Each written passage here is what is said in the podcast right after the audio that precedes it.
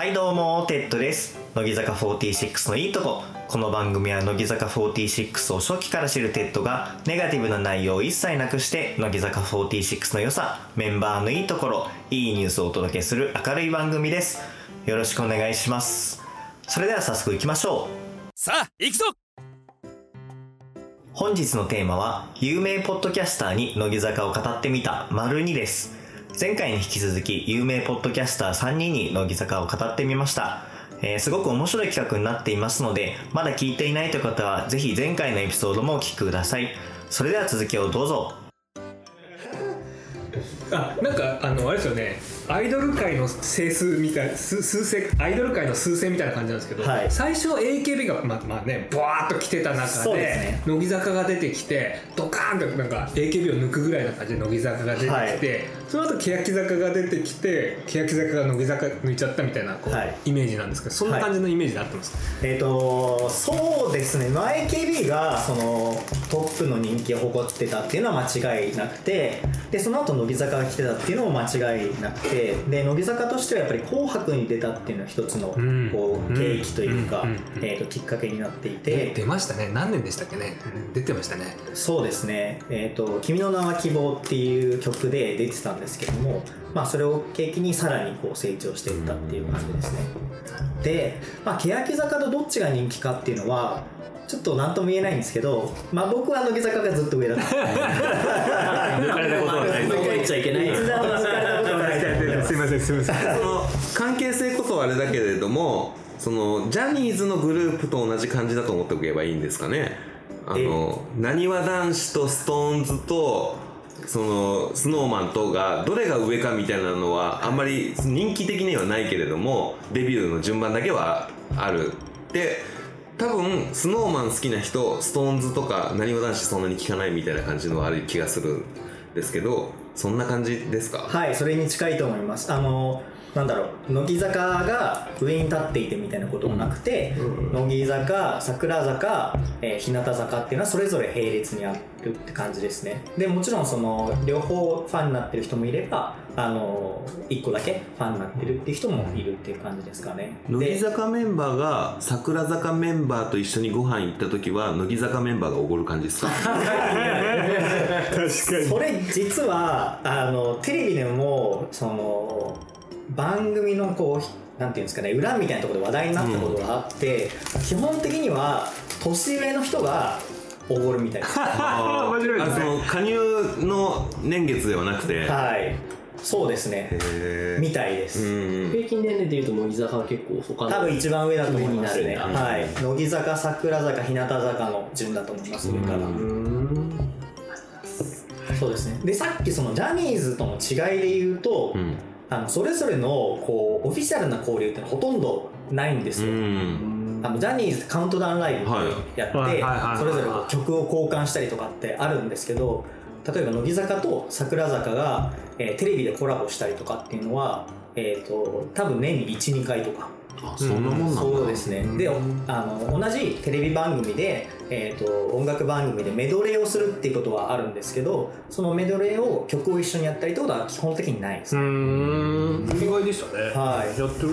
イメージはありますね。ありますよね、うん、そこはやっぱりそれぞれのカラーをあの大切にするっていうところで、まあ、運営がすごく強く意識してるところでなのでこうあえて、えーと、その番組で、えーと、コラボとかっていうのはないって感じです、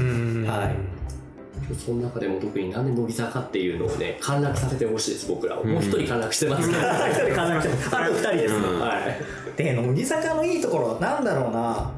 これ10時間ぐらい語ってもいいですか？いいですよ。聞きますよ。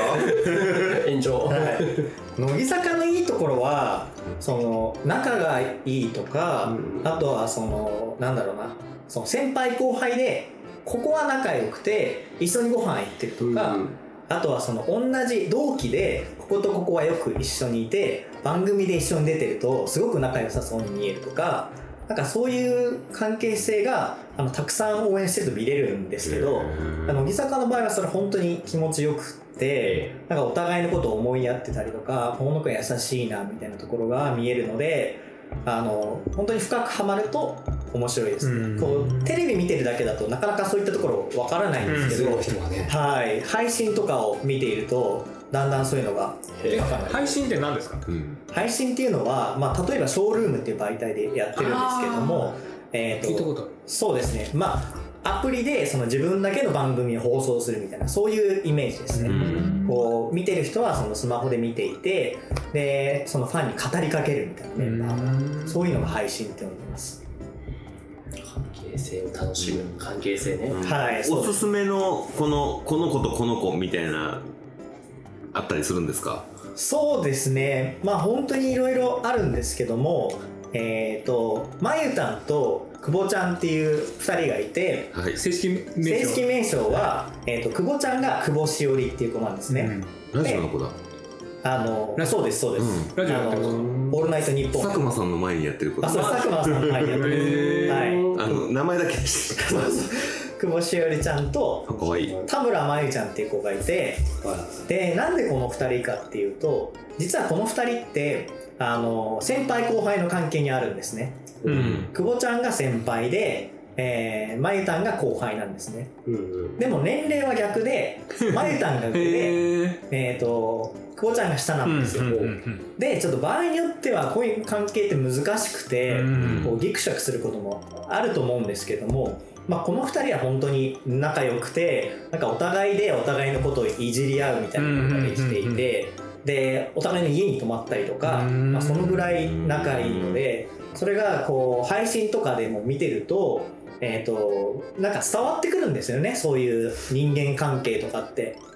なんかそういうのを見るのがすごく面白いのでまあいろんなこう仲いい人たち乃木坂にいますけどその久保ちゃんと、えー、久保しおりと、えー、田村麻由この2人だけあの今日は覚えて帰ってもらった あります。ありました。はい。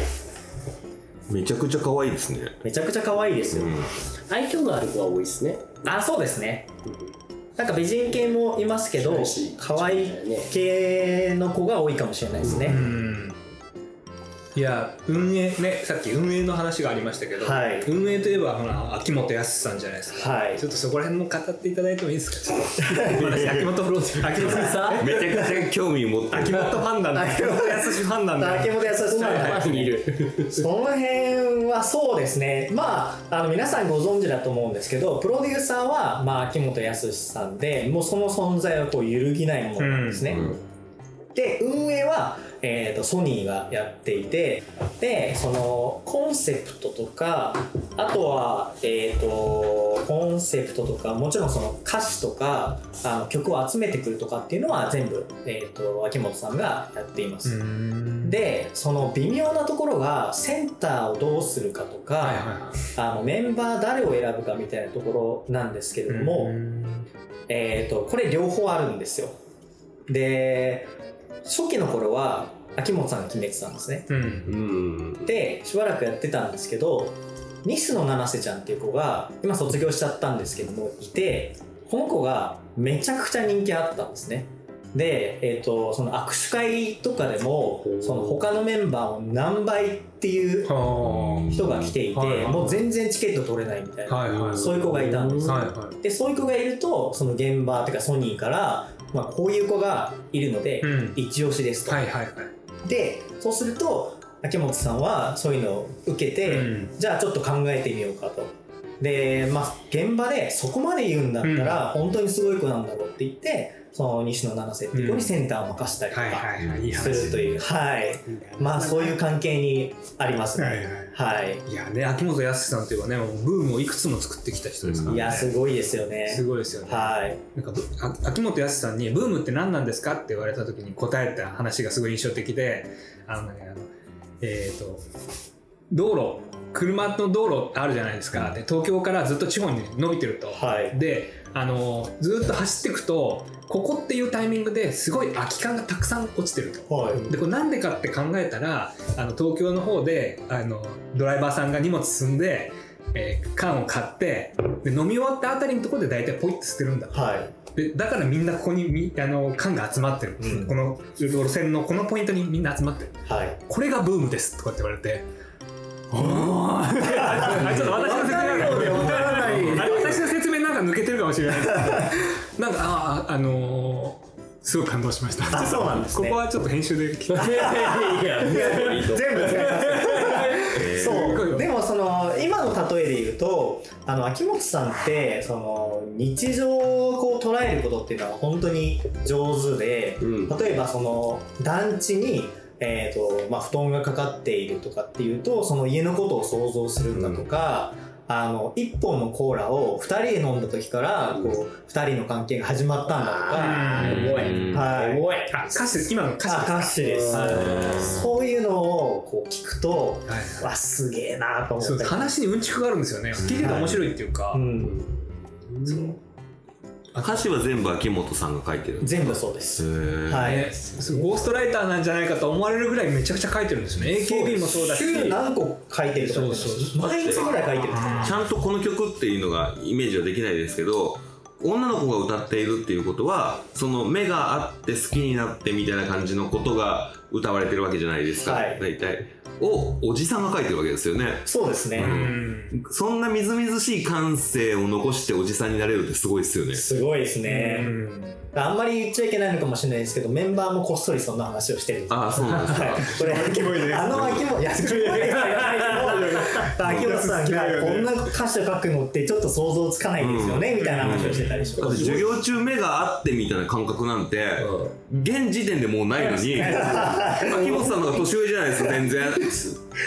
秋元さん。ねいくつなんだろういくつなんだろうそうです考えたことまあでも我々よりはるかに年上なのは間違いないですね、だって64歳だよ。ね、クラス教室の様子だって、現代と様変わりしてるじゃないですか。多分もう昔のストーブみたいなのは、ね冬にもないだろう。し、ね、そういうのがちゃんと想像できるってすごいなって思いますね、クリエイターとしてすげえなと思って、はい、1個聞いていいですか、はい。以上本日のテーマは有名ポッドキャスターに乃木坂を語ってみた丸2でした、えー、前回に引き続いて有名ポッドキャスター3人と話をしてきました、えー、お酒も回ってきてね、えー、前回以上に4人の会話が盛り上がったのが感じられましたでしょうか、え次回がコラボ企画の最終回となりますのでぜひ最後まで聞いてみてくださいざいましたはい、本日も最後まで聞いていただきましてありがとうございました。この番組がいいと思っていただいた方はグッドボタン、チャンネル登録をよろしくお願いします。え、何かを語りたい方、え、聞きたいテーマなども募集しておりますので、ぜひ Twitter の DM、リプライでご連絡ください。それではまた次回お会いしましょう。本日のパーソナリティはテッドでした。バイバイ。